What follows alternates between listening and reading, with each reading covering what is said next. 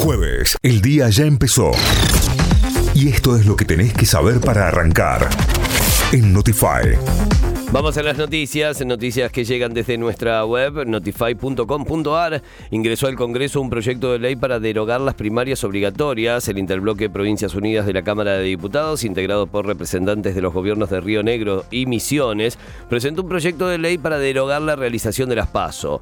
En los fundamentos del proyecto, los diputados expresaron que se ha desvirtuado la finalidad de estas elecciones porque mientras que algunos las ven como una interna, financiada por el Estado, otros las critican por configurar una elección general anticipada. Cristina Fernández de Kirchner cuestionó el aumento en las cuotas de la medicina prepaga. La vicepresidenta afirmó en su cuenta de Twitter que resulta francamente inaceptable este nuevo aumento de 13,8% que el gobierno autorizó a las empresas de medicina prepaga y que de esta manera suman el 114% anual de aumento otorgado, o sea, más de un 20% sobre la inflación anualizada.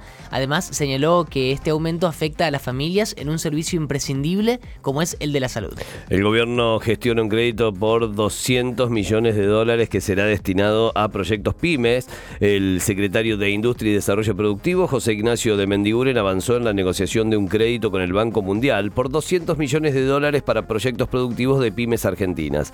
El propósito de este nuevo fondeo es alcanzar a más de mil pymes de todo el país para generar empleos de calidad y promover el aumento de la productividad de las empresas a través de la generación de exportaciones de bienes con valor agregado. El empleo privado creció 3,3% en Córdoba entre julio de 2019 y julio de 2022, según un estudio de IARAF entre julio de 2019, cuando todavía no se había decretado la pandemia, y julio de 2022, se registró un crecimiento del empleo privado en 20 provincias de la Argentina. Las provincias que registraron mayor crecimiento durante este periodo fueron Catamarca con un 21,3%, Tierra del Fuego con 16,7%, Formosa con 11,2% y La Rioja con 7,7%.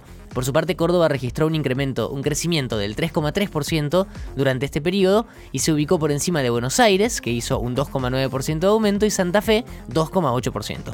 Talleres es finalista de la Copa Argentina, muchacho. La tele ganó 1 a 0 a Banfield en Rosario y clasificó la definición de la Copa Argentina. El único gol del partido lo convirtió Michael, Michael Santos, Michael. a poco más de 10 minutos para el final. En la otra semifinal, Patronato y Vaca empataron 1 a 1 y el equipo de Paraná se impuso por penales 3 a 2. De esta forma, Talleres y Patronato se disputarán el torneo y la clasificación a la próxima Copa Libertadores el domingo en Mendoza. Notify, de 6 a 9.